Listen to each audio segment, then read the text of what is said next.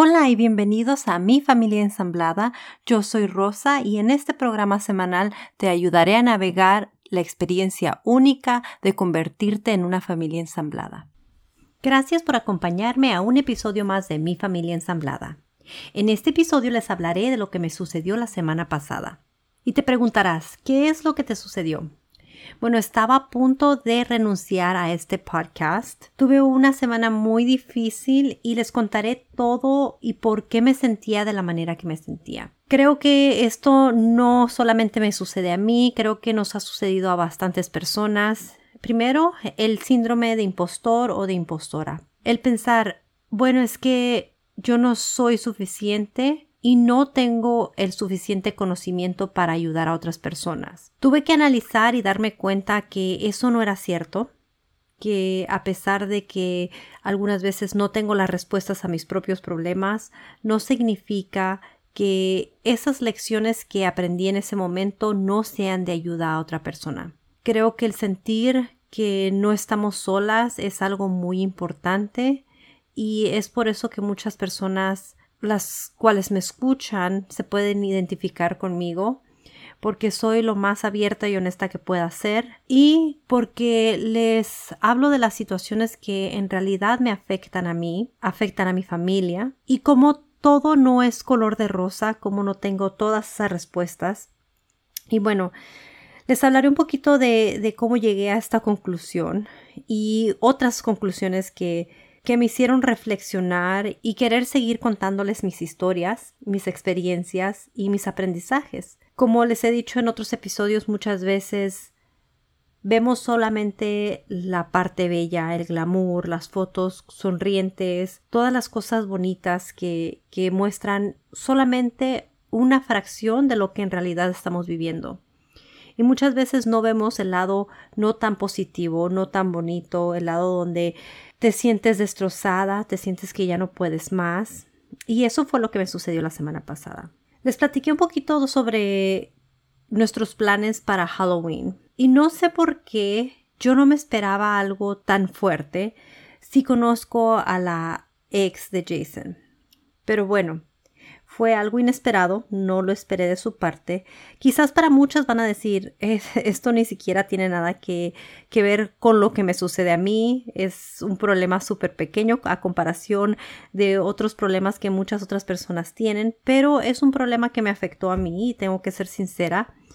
Bueno, como saben, la ex esposa de Jason tiene un problema con el alcohol eh, y está recuperándose y tiene un problema también mental que se llama ah, bipolar. Como les dije en uno de mis episodios anteriores, he estado aprendiendo mucho y no he estado aprendiendo para ella, para ayudarle a ella, sino para ayudarme a mí misma.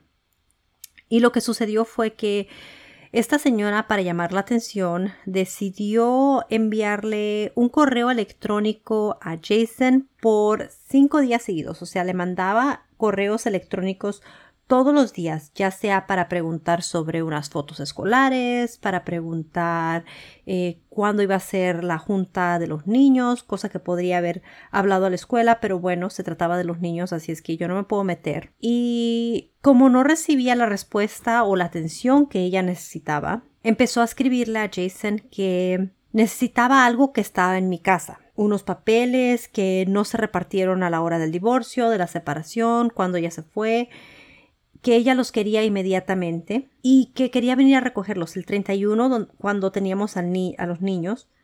Quería venir a recogerlos inmediatamente y bueno, Jason no respondió, pero como era de esperarse, él se empezó a asustar un poquito porque pensó que su estado mental no estaba bien, ya que en realidad no tenía por qué pedir cosas de mi casa y ya el divorcio hace más de un año y medio que finalizó y ahora de repente quiere algo que según ella está en mi casa. Pero bueno, siguió insistiendo, mandó, mandó otro correo electrónico y Jason le habló por teléfono para ver si estaba bien mentalmente porque los niños tenían que ir a su casa al día siguiente. Entonces, si ella no está bien mentalmente, lo más seguro es que los niños no estén seguros en su cuidado.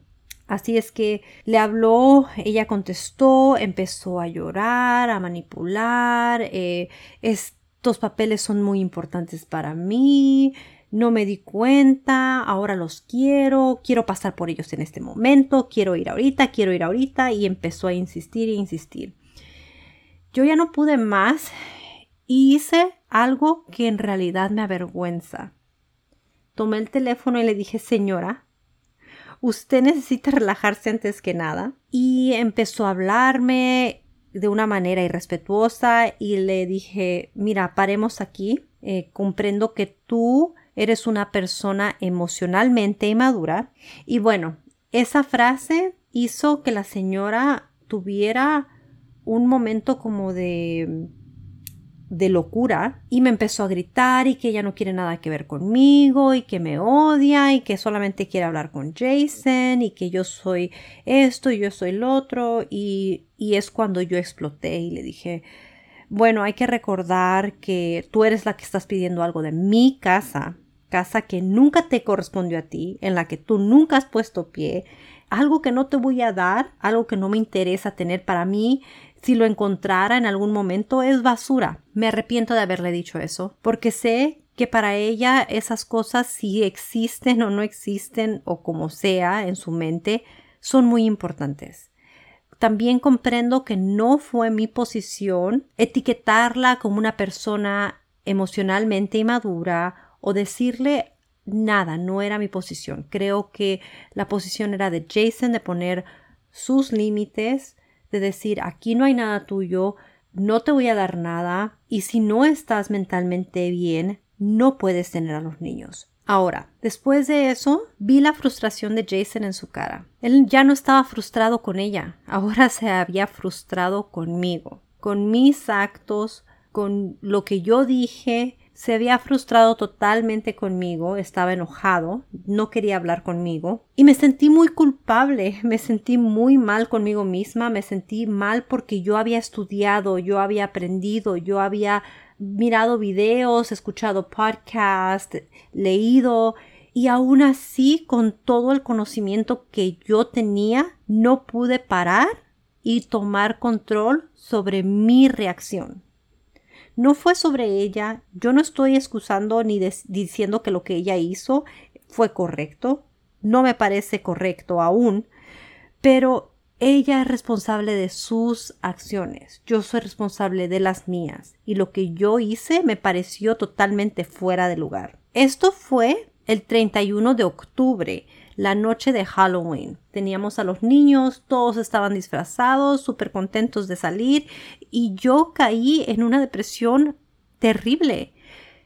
No dejaba de llorar, me sentía tan culpable de haber fallado, de haberme fallado a mí misma, todo el trabajo que hice y lo tiré a la basura. Bueno, no dejaba de llorar y Jason me abrazó y me dijo, este momento es sobre los niños, no es sobre ti, no es sobre mí, es el momento que ellos han estado esperando por semanas desde el momento que les compramos sus disfraces.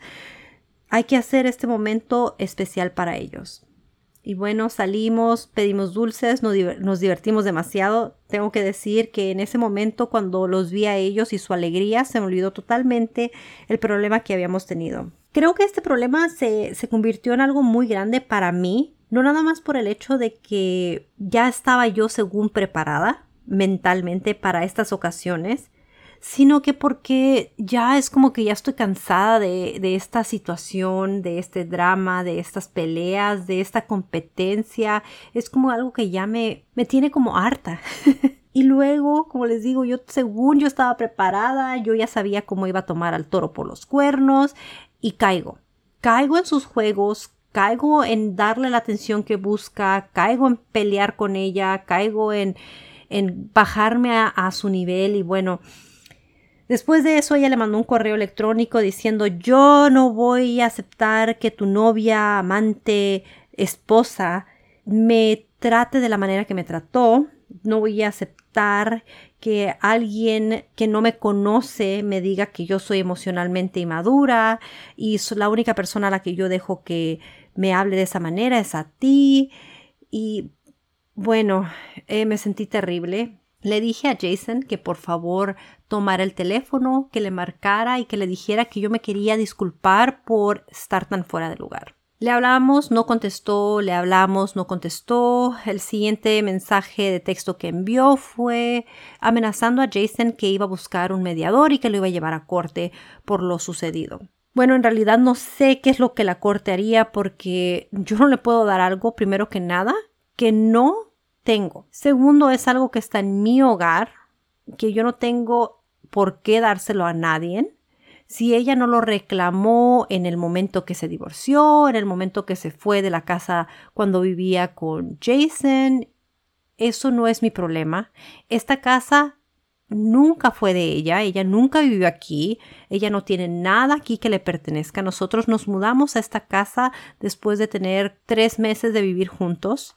Em, ella hubiera podido pedir las cosas en ese momento, mas no, las pidió y cuando pidió algo fue una mesa, un comedor, un sofá y una bicicleta cuando se dio cuenta que yo usaba una bicicleta y empezó a reclamar que esa bicicleta era de ella. Bueno, Jason se la llevó, bla, bla, bla, porque, bueno, no queríamos pelear y, bueno, sí le pertenecía a ella, yo la estaba usando porque, según Jason, nadie la usaba desde hace años. Así es que, bueno, le dimos su bicicleta, el sofá que ella quería y la mesa.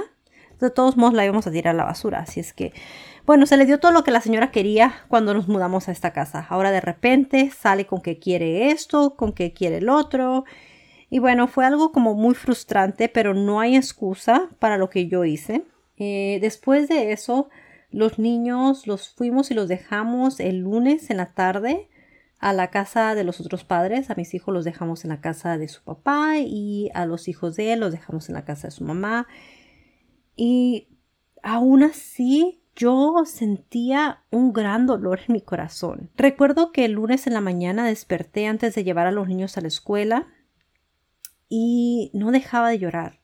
Me sentía tan mal conmigo misma. Es que yo me conozco y yo sé que yo no soy esa persona cruel o verbalmente abusiva o de ninguna manera yo me siento de esa, de esa forma y me dolía mucho el pensar que yo había caído en esa descripción. Así que me senté, lo pensé y dije, bueno, en realidad, ¿quién soy yo para dar estos consejos a otras personas si yo no los puedo seguir? En realidad, ¿cómo puedo yo dar un consejo o estudiar algo y no seguirlo? Me sentía como una impostora dije todos los podcasts que hago, casi en todos los episodios hablo de la comunicación, hablo de la empatía, hablo del respeto, hablo de que tus propias acciones son tu propia responsabilidad, de que no puedes controlar a nadie más y aquí estoy cayendo en este juego. Me senté y hablé con mi hija. De todas las personas a las que pude hablar fue con mi adolescente y le dije ya no puedo más, ya no lo voy a hacer, voy a renunciar, voy a sacar el último episodio, una entrevista súper hermosa que le hice a Elsa, regalar su libro y ya terminé, creo que esto ya se acabó. Y mi hija me volteó y me vio y me dijo, tú no sabes a cuántas personas estás tocando. Y ojo, esta es mi hija la que me dijo que este podcast no iba a ser para nada bueno, que nuestra cultura no piensa así, que quién me iba a escuchar, ahora ella era la que me estaba diciendo que muchas personas me ven a mí como una inspiración, que muchas personas me escuchan para no sentirse solas. Me dijo que nunca me ha visto tan feliz en su vida, que siente que esta es mi pasión, que cuando yo hago mi trabajo se me nota la felicidad, que he puesto toda mi energía y mi amor en este podcast y que no se le hacía justo que cualquiera que fuera la situación, porque no le conté la situación, me hiciera renunciar. Ah, no podía dejar de llorar al escuchar a mi hija y de hecho en estos momentos me dan tantas ganas de llorar porque se me hace como tan, primero tan triste que mi hija me tenga que ver en una situación tan vulnerable y también me da como alegría ver que ella ve que este es mi bebé, este es mi proyecto, esta es mi pasión, esto es lo que me da la alegría todos los días cuando escucho los mensajes o veo los mensajes que las personas que me siguen me envían. Pero yo no podía ver más allá, no podía decir sí, tienes razón, así es que solo escuchaba lo que me tenía que decir y, pero no reaccionaba, no admitía que lo que ella estaba diciendo tenía sentido. En mi cabeza no, no había nada que me iba a hacer cambiar de opinión. Y le hablé a mi mejor amiga, María, si me estás escuchando, I love you. Eh, le hablé por teléfono y le dije, ya no puedo más. Este es el final de mi podcast. Le conté lo que me sucedió. A ella sí le conté, porque ella es mi amiga, mi confidente. Le conté todo lo que me sucedió y le dije, ya no, ya no lo voy a hacer. Eh, el último episodio sale la semana que entra. Voy a regalar ese libro y ya, renuncio. Ah, ella no lo podía creer. Dijo, en realidad vas a renunciar porque eres ser humano, porque tú también tienes tus problemas, porque tú también tienes que aprender a lidiar con ellos y aprender las lecciones y porque no tienes las respuestas a todo. Me dijo, pero es que tú no comprendes de tus errores. Las otras personas aprenden de tus éxitos, las otras personas aprenden de tu historia, las otras personas aprenden. Me dijo, de hecho, yo he aprendido de ti cuando hablo contigo y me das los consejos y eres positiva y, y hablas sobre los niños y hablas sobre ti y hablas, hablas sobre cómo puedes mantener esa actitud tan positiva, yo aprendo de ti. Pero aún así, Rosa no podía escuchar, no podía ver más allá de lo que estaba viendo enfrente de ella, que para mí en ese momento era un fracaso. Yo era un fracaso como ser humano, me había defraudado a mí misma. Y bueno, después de eso, le mandé un texto a Jason y le dije, renuncio a mi podcast, voy a sacar el último episodio ya no quiero ya no quiero hacer esto. Lo primero que hizo él fue marcarme, me dijo, ¿estás bien? O sea, ¿qué te pasa? ¿Por qué, por qué esa reacción? Y le expliqué yo a él, es que, sabes, eh, en estos últimos meses he estado estudiando, tú lo sabes, he estado viendo cómo puedo mejorar yo misma, mejorar la calidad de persona que soy, tener más empatía, proteger mi paz interior y no lo hice. Ayer me fallé. Estudié todo esto y en el momento que lo tuve que poner en práctica, fallé. No puedo conmigo misma. Él no me intentó convencer de que continuara. En ese momento me dijo, muy bien, esa es tu decisión, piénsalo, tómate unos días y veremos. Bueno, los niños los dejamos, como les dije, en la casa de los otros padres en la tarde después de escuela. Y como él tenía que trabajar en Astoria, que está aproximadamente una hora y media de aquí, en la playa, me dijo, vamos. Y le dije, bueno, sí. Y como tenía que trabajar allá dos días seguidos, me dijo, rentamos un hotel y nos vamos a la playa y puedes tener el tiempo para pensar. Y bueno, empacamos nuestras cosas, nos fuimos Aún yo sentía como un resentimiento hacia él. Creo que tenía un resentimiento hacia todos, hacia todo, y más que nada, como les digo, ese coraje hacia mí misma. Ese sentimiento de decepción y culpabilidad que muchas sentimos cuando no reaccionamos de la manera adecuada y sabemos que no reaccionamos de la manera adecuada. Y bueno, íbamos en camino a Astoria y yo no dejaba de llorar y recuerdo claramente que Jason me dijo, si te sientes tan triste por dejar tu podcast, esa es una gran señal de que no debes de hacerlo. ¿Cuántas personas no les gustaría encontrar esa pasión y ese amor a lo que hacen como tú ya lo encontraste?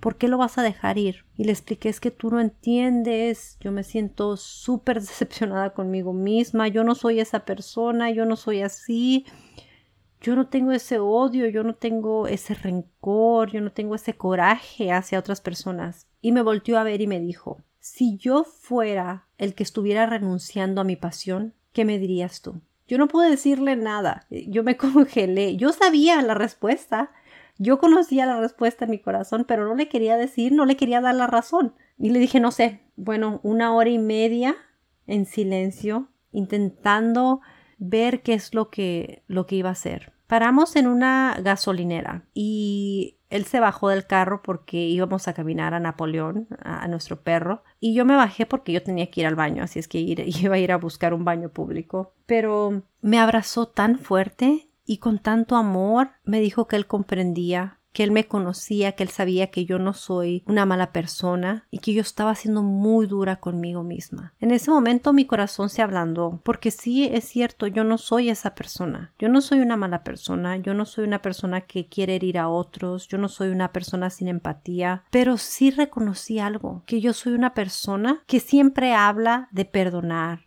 siempre habla de la culpabilidad y cuando me toca a mí no puedo seguir ese consejo. Así es que lo que yo tenía que hacer en ese momento era saber perdonarme. Nadie es perfecto, yo no soy perfecta y ustedes lo saben. No es como si yo me estuviera escondiendo atrás de una imagen perfecta, de una madre perfecta, de una mujer, de una esposa, de una ex esposa, de la nueva pareja. Yo no me intento hacer pasar por la persona perfecta y ustedes lo saben y creo que ustedes me quieren por quien yo soy, la rosa imperfecta, la que cuenta sus historias, las verdaderas historias y que puede reconocer que también se equivoca. Como les digo, en esta ocasión no le fallé a nadie más que a mí misma. El martes por la mañana me desperté sin lágrimas en los ojos, Llevé a Napoleón a que le cortaran sus uñitas, nos fuimos a caminar, me tomé una taza de café, estaba súper frío y nublado ese día, pero yo sentía que el sol me brillaba a mí y dije, no, no voy a renunciar, voy a hacer un podcast de lo que me sucedió. Voy a hablar de esos momentos difíciles en los que uno está por renunciar. Caminé aproximadamente dos millas, que es que un kilómetro, mirando hacia el mar, respirando el aire fresco y analizando por qué me dolía tanto lo que yo había hecho.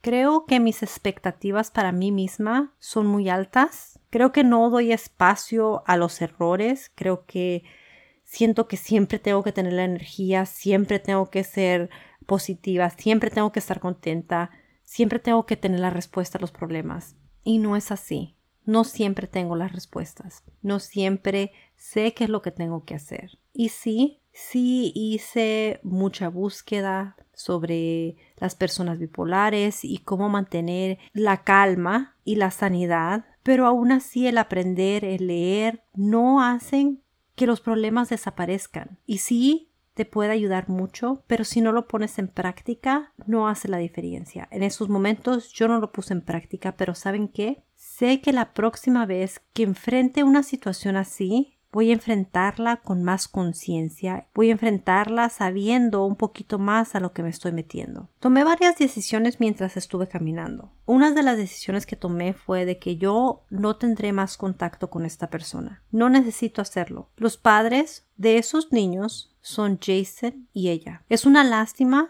si a los niños no les ha tocado una buena madre, pero no es mi trabajo ni mi responsabilidad hacer que ella sea una buena madre para esos niños. Ahora, quiero confesarles algo. Los niños han estado diciendo que ella empezó a beber de nuevo. Ella tiene un alcoholímetro en su vehículo porque estuvo conduciendo con uno de los niños mientras tomaba, esto fue antes del divorcio, y tuvo un accidente muy menor, pero tuvo un accidente con el niño en el carro. La llevaron a la estación de policía y estuvo yendo a corte por poner al niño en peligro. Esto ya hace varios años, como les digo, pero ella tiene prohibido beber en cualquier ocasión y especialmente cuando los niños están bajo su cuidado. Yo esto lo tomo como una cosa muy seria, pero desafortunadamente yo no tengo la autoridad de tomar decisiones. Y bueno, es mejor dicho, afortunadamente yo no tengo esa responsabilidad, eso no cae sobre mí, creo que ya cae sobre Jason. También quiero confesarles que esta semana, hace un par de días, y Jason no sabe nada de esto, mira el teléfono de uno de los niños. Ella le envió una foto al niño y en la foto atrás sale una botella de vino. Yo no le he dejado a Jason saber que encontré eso porque no quiero que él piense que estoy tratando de envenenar o de levantar falsos y la verdad que no quiero escuchar excusas sobre por qué ella lo está haciendo. Quizás es una botella desde hace tiempo, quizás no es alcohol, quizás bla bla bla. En realidad yo no quiero escuchar las excusas que él tiene para sus actos de ella. Ahora, yo sé que él hace esas excusas porque él quiere que ella sea una buena madre. Sé que también él hace esas porque no quiere confrontaciones, no quiere pleitos, no quiere cortes. Los niños fueron a corte por lo de su alcoholismo cuando ella los tenía en el carro y ya han pasado por ese proceso legal. Él no quiere que ellos pasen por ese proceso. Yo comprendo todas sus razones, pero no es mi trabajo hacerme cargo de que esos niños estén bien con su mamá. Ahora, yo también le dejé claro a Jason después de esta caminata y después de, de haberme tranquilizado de que si yo en algún momento siento que los niños no están en una situación segura, yo no voy a avisarle a él y yo no lo voy a avisar a ella. Yo voy a ir a avisarle a las autoridades. Que ellos hagan su trabajo que ellos vayan y la investiguen. Ahora, por el momento, lo único que tengo es esa foto. Y los niños no estaban con ella. Ella le mandó esa foto a uno de los niños mientras él estaba aquí. Pero si en algún momento los niños me dicen que no están seguros allá, yo voy a tener que hablar a las autoridades. Yo no pienso pelear más con ella. Yo no pienso perder mi paz interior por ella. Si en algún momento Jason quiere pelear la custodia quiere ir a corte, yo lo voy a apoyar como su pareja. Mas yo no le voy a decir qué es lo que tiene que hacer. Todo esto lo decidí porque cuando me harté, cuando exploté, yo noté que él se enojó conmigo. Cuando yo hablé con él y le pregunté por qué él se frustró tanto conmigo,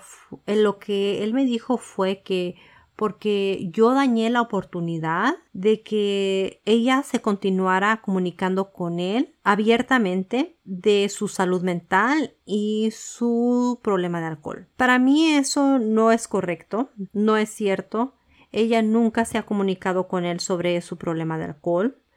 De hecho, la vez pasada, cuando él la, enfrentó, ella solamente lo admitió porque ya teníamos básicamente la prueba de los niños diciendo que ella estaba viviendo de nuevo, pero no porque ella esté comunicándose con él abiertamente. Pero ¿saben lo que pensé? Dije, bueno, si yo soy la del problema, si yo soy la que causé todo esto, entre comillas, ¿qué es lo que va a suceder si yo me salgo de ese ciclo? ¿Qué es lo que va a suceder cuando ella ya no tenga más a quien culpar por sus propias acciones?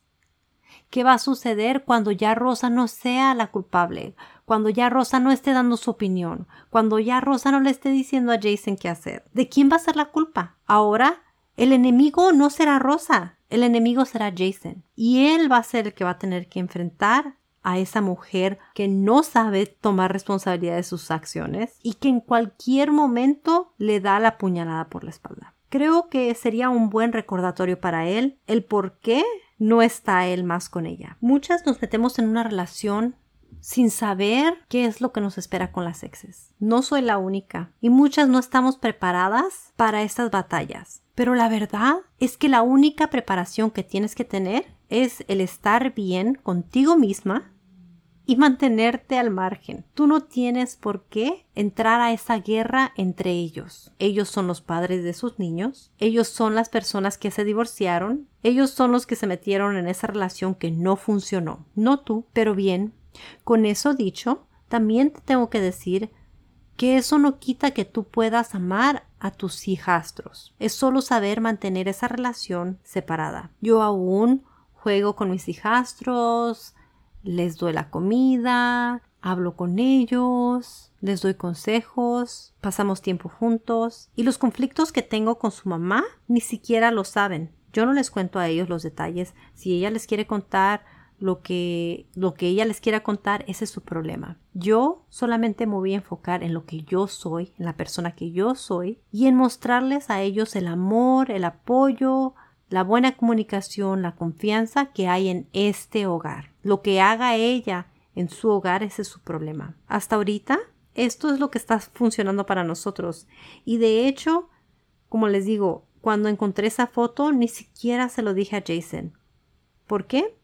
Porque voy a dejar que él se comunique con sus hijos, que sus hijos le digan, papá, mamá está tomando, y que él tome sus decisiones sin ser influenciado por mí. Así cuando él tenga que culpar a alguien o ella tenga que culpar a alguien, no sea yo. No voy a ser yo el blanco fácil para ser culpada. Así es que yo en este momento me estoy enfocando en mí, me estoy enfocando en lo que sucede en mi hogar. Si la señora no está en un momento sano, saludable mentalmente o físicamente, ese ya no es mi problema. Pero yo siempre voy a estar aquí para apoyar a mis hijastros y para apoyar a Jason. Y bueno, pues mis hijos, ellos son mi todo. Pasaré mi tiempo, como les digo, enfocada en mí, en lo que yo estoy haciendo, en ustedes, en mi proyecto, en mis hijos, porque el tiempo pasa y nadie te lo regresa. Me pareció importante que mis hijos también me vieran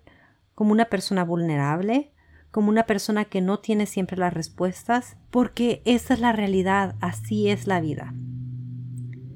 Ahora me siento mucho mejor, estoy haciendo este podcast con mucho amor, he encontrado que esto es lo que a mí me apasiona, esto es lo que a mí me da vida. Las señales de que aquí es que yo pertenezco no dejan de llegarme. Me llegan mensajes de todas ustedes y les agradezco muchísimo. También me piden sus consejos. Y quiero que sepan que esos consejos que ustedes me piden siempre les llegarán de mi parte con mucho amor y basado en lo que yo he vivido. No soy experta, pero sí estoy aprendiendo junto con ustedes. Así es que si tienes algún comentario, alguna historia que me quieras contar, algún consejo, por favor déjamelo saber. Me puedes seguir en Instagram, en Facebook o me puedes mandar un correo electrónico. También te pido que te suscribas para que no te pierdas de ningún episodio, ya que vienen muchas cosas muy interesantes de las que no te puedes perder. Como te he dicho en otros episodios, mucha gente me ha preguntado cómo me pueden ayudar con mi podcast. Lo primero es suscribiéndote, dejándome un review y también he creado una página de Patreon. Allí puedes donar la cantidad que tú gustes. No tiene que ser una membresía mensual, puede ser una cantidad de solamente una vez, pero cualquier apoyo es sumamente agradecido. Gracias por escucharme, gracias por dejarme compartir mi experiencia. Hasta la próxima. Adiós.